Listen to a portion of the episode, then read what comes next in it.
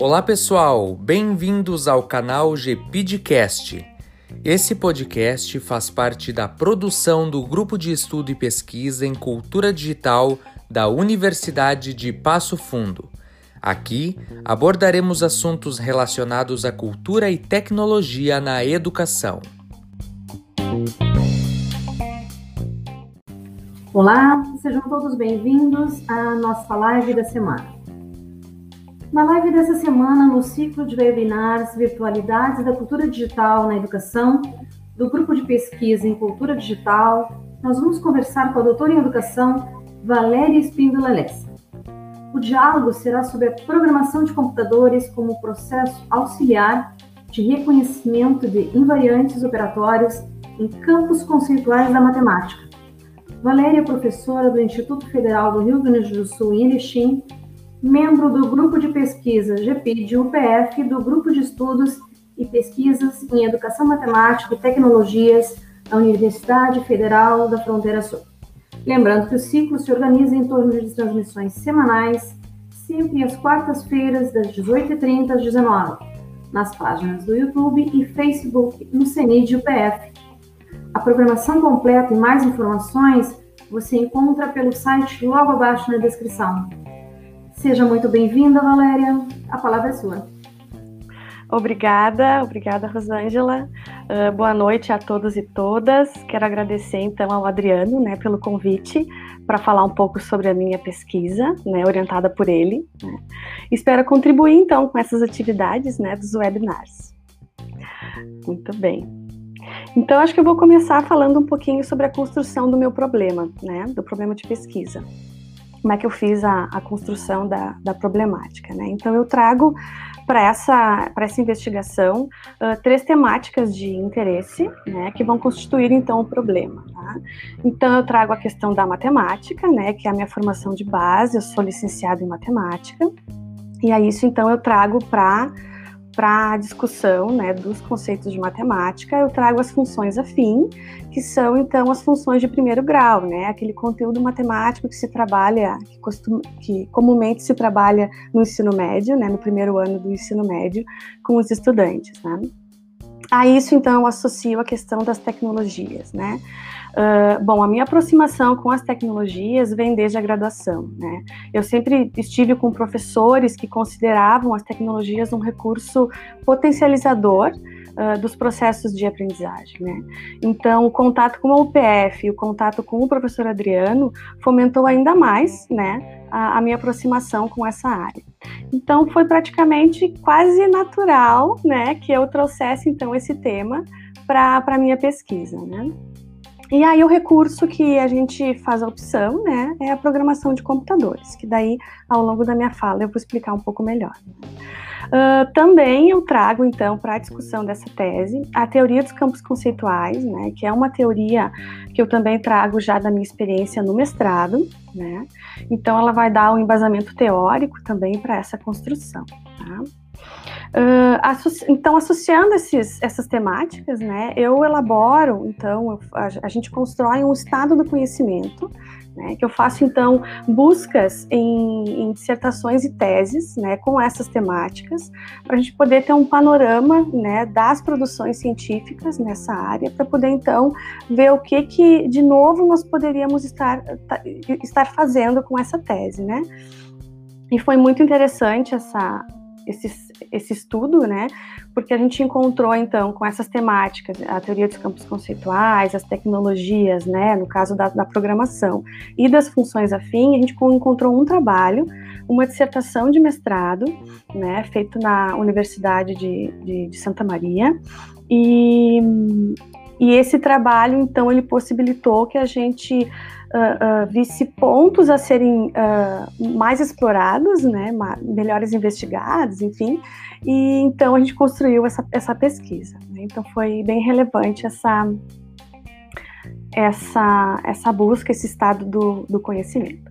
Então, uh, a gente acabou uh, definindo né, um problema, um objetivo, né, que é então investigar como se dá o processo de representação e de compreensão dos invariantes operatórios das funções afim no Scratch, né, que é o ambiente que nós vamos utilizar, que nós utilizamos na pesquisa, né, através então dos teoremas em ação manifestado. Vejam que tem vários conceitos aqui nessa, nesse objetivo, né, que eu vou estar falando ele, tá explicando melhor esses conceitos ao longo da minha fala. Tá? Então, para realizar a pesquisa, eu faço todo esse estudo teórico, né, que eu trago, e também faço um estudo empírico com os estudantes, né, com os estudantes, então, do Instituto Federal, que é onde eu trabalho, né, uh, e então eu fiz um estudo piloto, primeiramente, para qualificar, então, os meus instrumentos, e depois eu faço um estudo efetivo, né, que é onde a gente tem os resultados da, da, da, pesquisa, né? Então, falando um pouquinho sobre a teoria, né? Falando um pouquinho sobre a teoria dos campos conceituais, né? Ela é uma teoria desenvolvida pelo psicólogo uh, Gerard Vernot, né? Uh, hoje o Vernot está com 87 anos, né? E ele está muito, muito envolvido ainda com as atividades de pesquisa. Recentemente ele veio ao Brasil, né? Então ele ainda está bem ativo. uh, então, ele, ele desenvolve essa teoria quando ele se interessa em como o desenvolvimento cognitivo se dá no contexto escolar. Né? Ele se preocupa com o caráter didático, no sentido de como o professor pode auxiliar nos processos de aprendizagem. Né? Então, uh, para o Vernon, o que, que seria um campo conceitual? Um campo conceitual é um conjunto de situações de invariantes operatórios e de representações. Mas o que, que significam essas situações, né? Situações, então, são todos aqueles problemas, aquelas tarefas, atividades, enfim, que os, que os sujeitos lidam durante a sua vida, né? Que precisam resolver do, do, do, durante a vida. E no contexto escolar, são as situações que os professores uh, trabalham em sala de aula, né? Mediante a necessidade, então, de resolver essas situações, os estudantes eles vão precisar manifestar esquemas de pensamento e invariantes operatórios, né? Então, esses esquemas de pensamento seriam o quê? Seriam todas as estratégias de ação né, que eles, eles definem, que eles utilizam para resolver essas questões. E os invariantes operatórios, então, são os conhecimentos em ação que eles vão uh, manifestar nessa resolução. Né?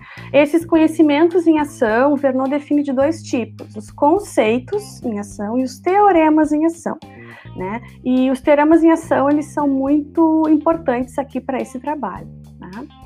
Então, quando o estudante está resolvendo um problema, está manifestando esses seus teoremas e seus conceitos, de alguma forma ele está representando, está fazendo representações simbólicas, né?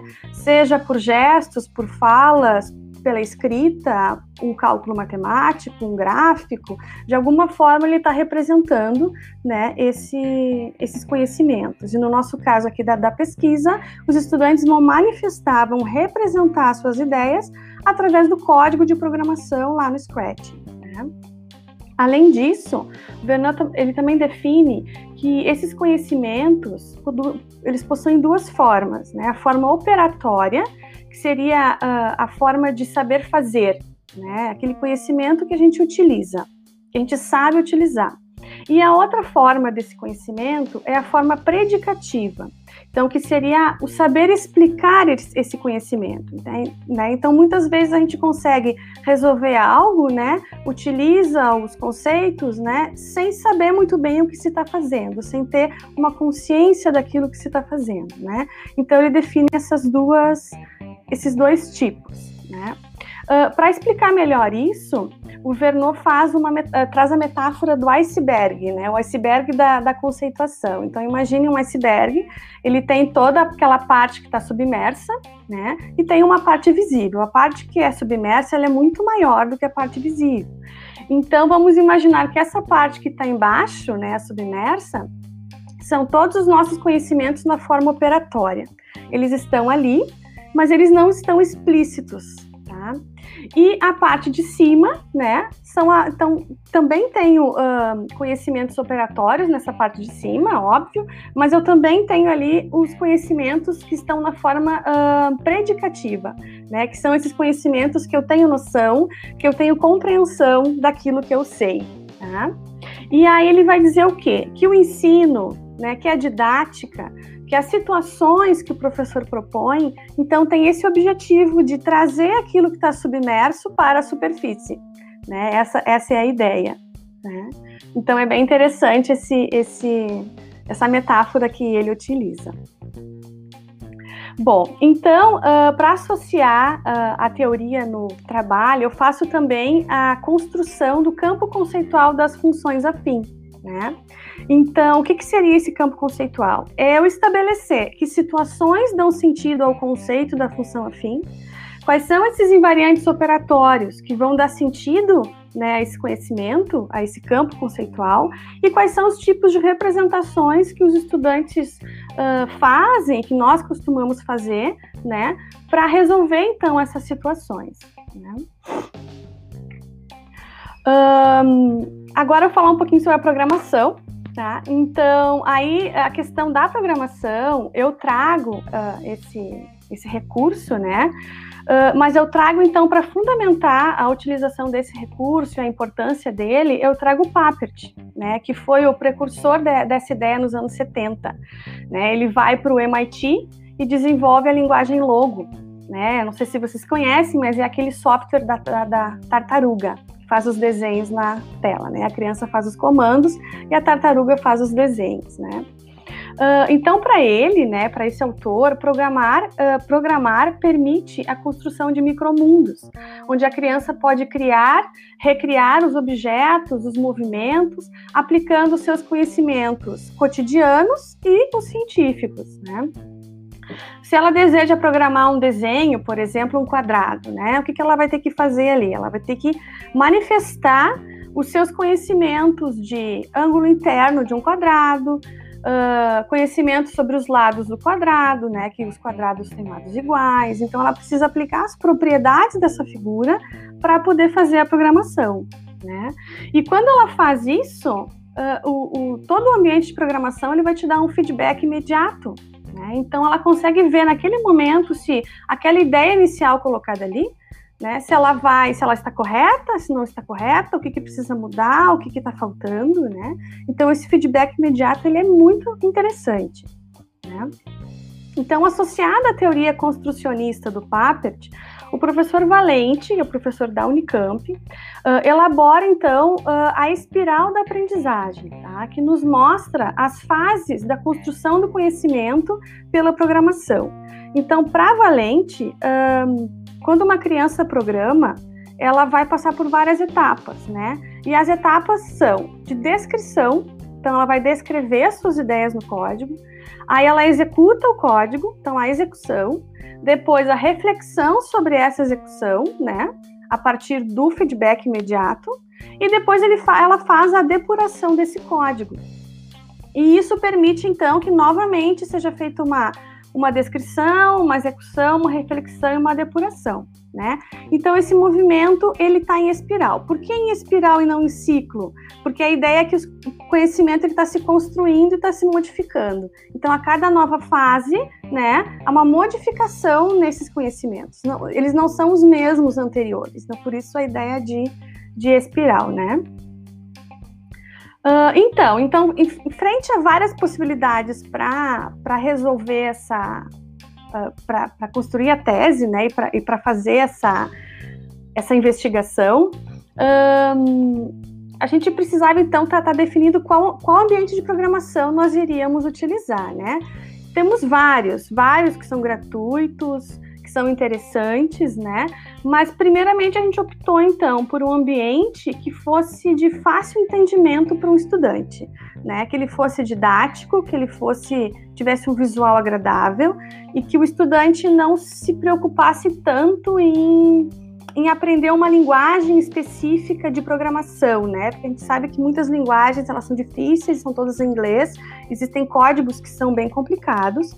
Então a ideia era facilitar, né? A ideia, na verdade, é investigar os conhecimentos de matemática e não fazer com que o estudante se preocupe com o recurso, né? O recurso ele é um meio, ele não é o fim. Então a gente precisa de um recurso que seja fácil, que seja interessante.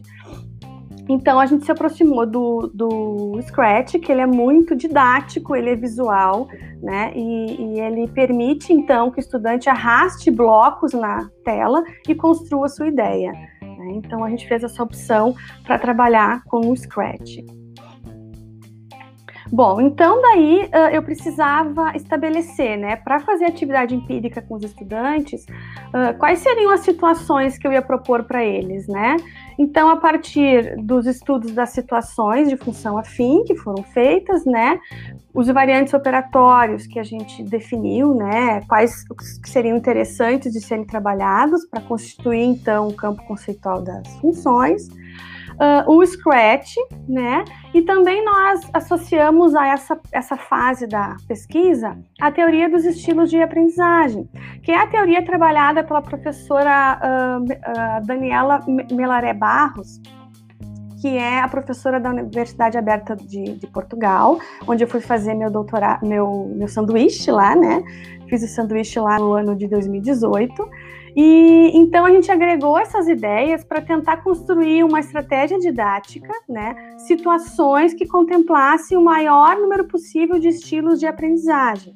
Né? Essa teoria ela vai dizer então, né, que, uh, uh, que os estudantes eles têm quatro tipos de estilos de aprendizagem: o ativo, o reflexivo, o teórico e o pragmático, né? Que, que a ideia é que as situações didáticas elas desenvolvam todos os estilos. Né? Então, não é porque é um estudante que tem um estilo mais ativo, ele deve receber só atividades que desenvolvam o estilo ativo dele. Não, pelo contrário. Ele deve desenvolver os outros estilos que também são importantes. Então, a ideia foi construir essa, essas situações, então, para aplicar então na, na, nossa empiria, né? Que tivesse, que contemplasse todos esses estilos. Né? Então, nós fizemos essa construção. Né? Então, falar um pouquinho agora de como foi esse, esse estudo empírico, né? Então, a gente fez, como eu falei antes, a gente fez um estudo piloto, tá? Em 2016, eu terminei a tese em 2018, né? Então, em 2016, antes da qualificação, a gente fez um estudo piloto com alguns, com dois estudantes, né? E foi muito importante porque lá a gente conseguiu definir uh, principalmente em relação ao instrumento de intervenção com os estudantes, né? Qual seria a forma que nós iríamos conversar com eles, que tipo de pergunta a gente iria fazer para eles, né? Então, uh, fomos então para o nosso estudo efetivo, né, já em 2018, e aí eu separo em três momentos essa, essa fase, né? Então, o primeiro momento foi uma ambientação com a turma, tá? Foi a turma do curso técnico informática do campus Erechim. É, é, é, o curso técnico concomitante com o ensino médio. Na época, então, nós não tínhamos o ensino médio integrado, hoje já temos, né? Então, o estudante fazia o curso técnico no IFE e fazia o curso, o ensino médio na escola, na escola fora do, do instituto, né? Então, o que, que seria esse momento de ambientação? Uh, eu apresentei o, o, o, software, né? Falei sobre a pesquisa, apresentei o software, fiz com eles atividades para eles conhecerem o ambiente, né? Atividades, enfim, para eles saberem usar o, o, recurso, né? Depois, em outro momento, com essa mesma turma, a gente fez um, um teste diagnóstico, é como eu chamo, né? Esse teste, na verdade, ajudou então a fazer a seleção de três estudantes que iriam participar da, da pesquisa, né? E também serviu como um, instrumento, um instrumento de diagnóstico daquilo que eles já sabiam sobre o, o conteúdo de funções afim. Uh, lembrando que esses estudantes eles já estavam fazendo o segundo ano do ensino médio. Então, eles já teriam que ter visto né, uh, as funções afim. Então, uh, um terceiro momento foi então a atividade com o Scratch. Mas antes de fazer essa atividade com o Scratch, uh, esses estudantes uh, foram, foram questionados, a gente fez uma entrevista de, diagnóstica, tá? A gente conversou com eles, né? A gente estabeleceu um roteiro, né? Uh, sobre o que, que eles tinham entendido e quais eram os conhecimentos que eles tinham sobre aquilo que eles colocaram naquele instrumento de diagnóstico, né? Então ali eu consegui ter um panorama assim do que, que ele sabe, do que, que ele sabe antes de fazer a atividade com o Scratch.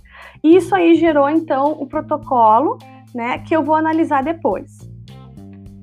Bom, aí feita essa parte, a gente vai então para as atividades com o ambiente de, de programação Scratch, né? Então ali eles resolveram as atividades e durante uh, a, a resolução eu também tinha em mãos uh, um roteiro de, com algumas perguntas, né? Uh, essas perguntas, claro que não foram engessadas, né? Elas eram um roteiro só para orientar a minha intervenção. E a ideia que era uh, que eu tentasse entender o processo de pensamento deles, o que eles estavam pensando na hora que eles estavam manifestando os conceitos ali no código. Tá? Então, eu chamo isso de observação interativa, né? Porque eu estava observando as atividades deles e com isso eu estava fazendo uh, uh, perguntas, né? E estava interagindo com eles. Tá? Então, mas a ideia não era direcionar o pensamento. A ideia era, era só eu descobrir o que, que eles estavam pensando ali naquele momento, né? Por que que fez isso? Uh, então eram várias perguntas nesse sentido. Claro que mais informações, todos os roteiros, tudo estão lá na minha tese, se vocês tiverem interesse. Bom, então isso gera um outro protocolo, né, que é o protocolo Scratch, como eu chamo. Então as minhas análises foram em cima desses protocolos, né? Foi um trabalho bem, bem interessante de fazer, né? Foi bem trabalhoso, tinha bastante dados, né? Porque eu filmei a tela do computador com os estudantes fazendo atividade e filmei as nossas vozes também. Né? Então eu conseguia ver bem direitinho a hora que ele estava fazendo ali o código, né? E a minha pergunta e a, e a resposta dele. Então com isso eu conseguia ver uh, quando ele estava fazendo a ação de construir o código, uh, os conhecimentos na forma operatória. E quando ele explicava aquilo que ele estava fazendo, eu conseguia enxergar então os conhecimentos na forma predicativa, né? Que é a explicação que ele dá sobre aquilo que ele está fazendo. Né? Então foi bem interessante. Uh, então, a minha análise, o meu processo de análise foi em cima desses protocolos individuais, né? Então, cada estudante teve um protocolo. A outra questão que eu não falei, que foi bem interessante, uh, é que eu selecionei três estudantes, tá? E eles fizeram essa atividade em momentos diferentes, é, foi individualizado. Então, o primeiro estudante que, que eu fiz, eu fiz atividade e no mesmo dia eu já fui, já fui fazer a análise, a transcrição das das, dos vídeos, né? Já fui fazendo análise. O que, que eu percebi ali? Eu percebi nessa, nesse primeiro momento que as minhas perguntas não estavam muito boas ainda. E isso foi bem importante porque eu precisei ajustar ainda o meu método. Né? Então foi bem interessante uh, uh, fazer esse primeiro momento. Eu já tinha feito o piloto, eu já tinha ajustado o método, aí eu fiz novamente e eu vi que eu precisava melhorar mais. Então, uh, tinha um intervalo ainda até o próximo estudante, né? Atividade com o próximo. Então, eu consegui ajustar esses instrumentos, tá? Então, esse primeiro estudante eu acabei não colocando nas minhas análises porque o instrumento mudou. Então, os outros dois é que entram nessa análise. Né? Eu acho importante a gente falar isso, porque quem está fazendo pesquisa, né, e está assistindo, para ver assim como esse processo ele, ele é dinâmico, né? e às vezes a gente precisa estar tá, tá modificando as coisas na hora que estão acontecendo. Então eu faço essa elaboração dos protocolos individuais, né? Nesses protocolos eu, eu tento uh, localizar ali uh, os invariantes operatórios ali nos códigos, né? Onde é que tá os invariantes operatórios uh, de, cada, de, de, cada passo ali deles, né? Esses invariantes operatórios, eu acho que eu não cheguei a, a, comentar aqui com vocês, mas eu, eu selecionei assim o, o conceito de variável, o conceito de taxa de variação, constante das funções, o conceito de taxa fixa e o conceito de correspondência bionívoca, tá? E esses, esses foram os invariantes e ele, eles foram as minhas categorias de, de análise, né? Eu fui localizando eles nesses protocolos para analisar como que esses conceitos, né, esses invariantes, estavam sendo manifestados pelos estudantes, tanto na forma operatória como na forma uh, predicativa, né? Então, eu faço essa, essa sistematização né, desses invariantes, eu tento encontrar ali uh, quais são os teoremas em ação deles, né? Um, os teoremas em ação, então, são as proposições que eles estão fazendo em relação a esses conceitos, né? E então eu faço essa uh, uh, busco então nessas reflexões deles, né? esses conhecimentos predicativos e também busco os operatórios a partir da, dos códigos. Né? Uh, bom, assim, o que, que eu tenho de resultados, né? O que, que a gente consegue verificar com isso, né? Uh, eu verifico, então, uh, que as manifestações dessas representações, né, e das compreensões, ela é possível. A gente viu muita manifestação, né, nos códigos e, na, e nas falas. Mas o que chamou atenção é que no, em dois conceitos, a atividade com Scratch proporcionou uma modificação, uma, uma manifestação diferente daquilo que a gente vê no papel. Tá? Uma delas, então, foi a noção mais ampla e genérica do conceito de variável, um dos nossos invariantes operatórios. Né? Então, o que, que aconteceu? O estudante, no papel, né? Ele sabe identificar o que é uma variável, tranquilo, mas no Scratch ele conseguiu transformar outros elementos uh, da função dada em variável. Tá? Então, ele transformou, por exemplo, as taxas fixas da, da função dada também em variáveis. E a explicação dele é que daí esse modelo que ele fez lá na, lá na programação, ela é mais genérica, ela funciona para outras situações também coisa que no papel a gente acaba não tendo essa possibilidade, fica mais limitado, né? Então a gente vê que, que no ambiente de programação a gente consegue estar tá, uh, ampliando um pouco mais né, esse leque de possibilidades do uso de um conceito. Né? Assim também foi com a taxa de variação constante. Tá? No, no, no, papel, a gente percebeu então que o estudante ele conseguia operar com essa, com essa noção da, da, da taxa de variação, uh, mas no Scratch permitiu que ele criasse um programa que fizesse o um movimento de um, de um. É que aqui eu não consigo mostrar para vocês, mas o exercício era que ele reproduzisse o, o, o gatinho andando numa linha reta, fazendo um gráfico, né? E ali tinha uma função de primeiro grau, né, para fazer esse, esse movimento. E por trás disso tem a, a taxa de variação uh, constante. Né? Então, para ele fazer o movimento desse gato, ele precisou operar com esse conceito, né? Esse conceito ele vai dizer o quê? Que a cada unidade que o x aumenta, o y também aumenta uh, uma unidade fixa, né? Então, essa ideia, essa noção, ele precisou pôr em ação no código para poder construir essa, esse movimento do ali do gatinho, né? Eu sei que assim, eu falando tal, talvez fique, não fique tão claro para vocês, né? Mas de repente, se vocês derem uma olhadinha lá no trabalho, tem as imagens direitinho, tem a atividade, de repente fica mais, fica mais tranquilo de, de compreender, né? Bem, então, uh, feito isso, o que, que nós vimos assim? Que um, que foi possível, então, a partir daquela espiral da aprendizagem proposta por Valente, foi possível a gente estabelecer uma espiral da conceituação. O que, que a gente faz, então? A gente tenta um, ampliar, né, uh, trazer para essa espiral da, da aprendizagem do, do, do professor Valente, trazer a ideia da conceituação de Vernon. Tá? Então, o que, que a gente vê? Assim, que quando se faz a descrição do código, se faz também a concretização desses invariantes operatórios. Eu estou colocando ali, eu estou concretizando, mesmo que seja no virtual, que seja no software, mas eu estou enxergando eles ali, eu estou concretizando essa ideia. Né? Uh, na etapa de execução, a gente consegue fazer uma dinamização desses invariantes, né? A gente pode criar um movimento, a gente pode fazer uma simulação, a gente pode fazer uma interação, né? Então, ela dá dinâmica para esse conceito, e isso foi bem interessante. Né? Na parte, então, na etapa de reflexão, o que, que a gente vê? A gente vê que ali é o momento, então, de compreender o que se está fazendo, né? Ali a gente faz a análise dos erros, a gente verifica a veracidade e a pertinência né, das ideias postas em ação. Né? Então a gente tem essa compreensão dentro da etapa da reflexão.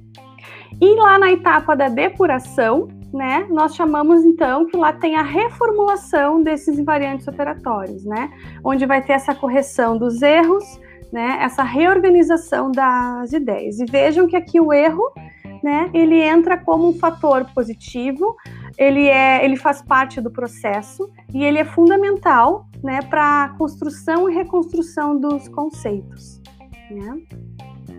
Então, gente, eu acho que é mais ou menos isso, né, que eu trago aqui na tese. Claro que muitos elementos mais conceituais ficam um pouco difícil de, de explicar, sim, eu teria que ter talvez mais tempo, enfim, mas estou aberto aí pro, pro diálogo.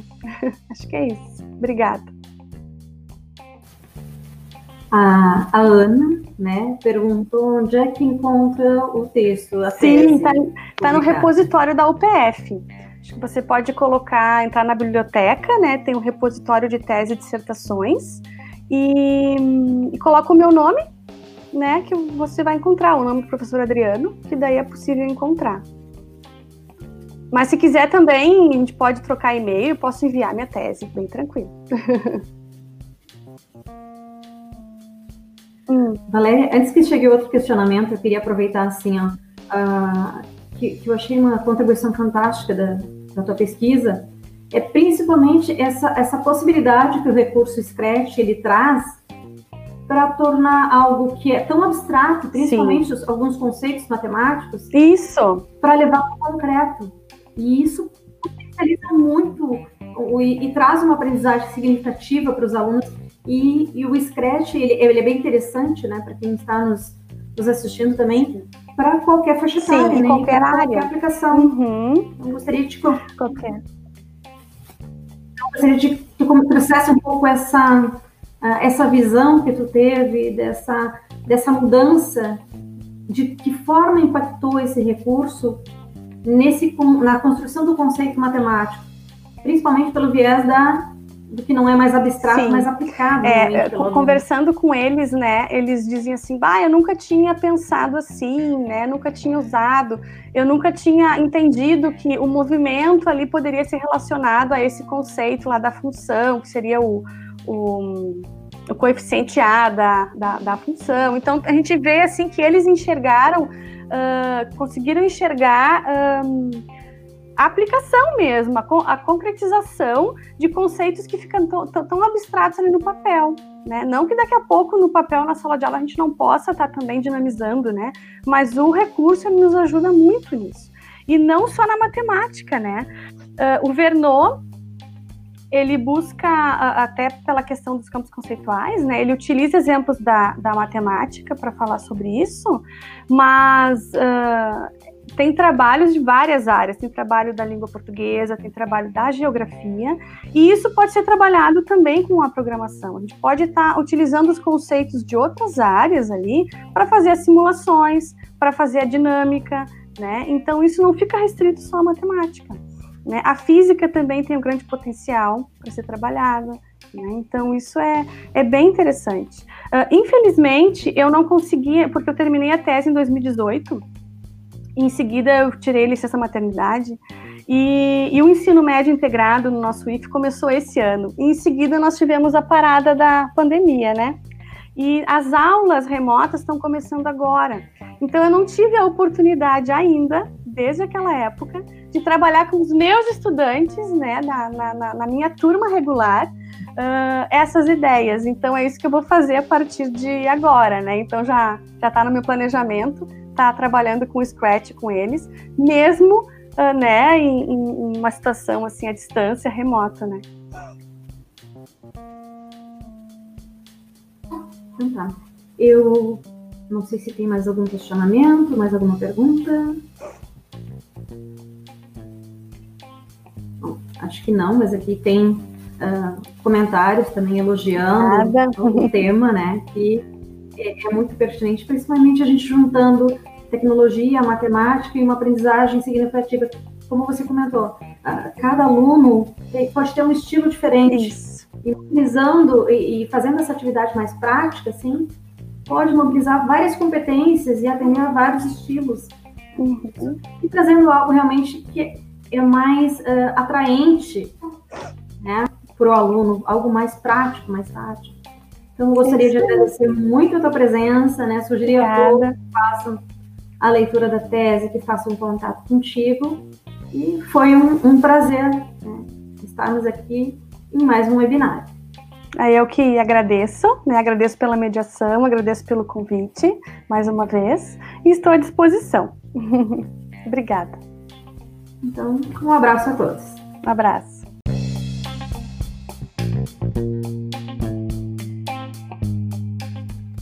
Este foi mais um episódio do GPidcast. Obrigado pela sua atenção e aguardem novidades nos próximos episódios.